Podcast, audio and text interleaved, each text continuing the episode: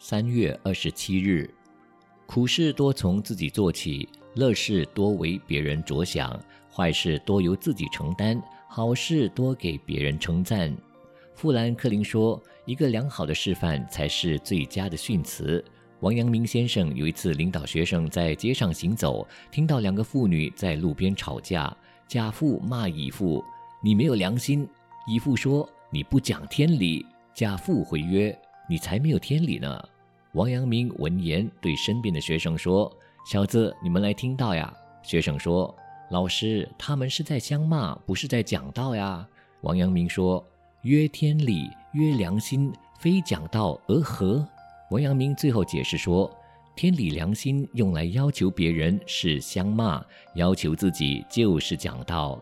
所以以身作则才是教育，要求别人就非教育之道也。”已经证悟了的佛陀，他曾经亲自为疾病的弟子倒茶端药，也曾为年老的弟子穿针引线，这都是以身作则，以为慈悲助人的示范。甚至到了八十高龄，仍然在外托钵乞食，精勤不已。如此身教，弟子怎么会不精勤修道呢？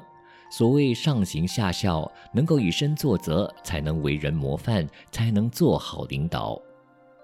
文思修，在各种的教育法当中，最好的教育就是以身作则。自己不能以身作则，如何要求别人呢？每日同一时段。与您相约有声书香。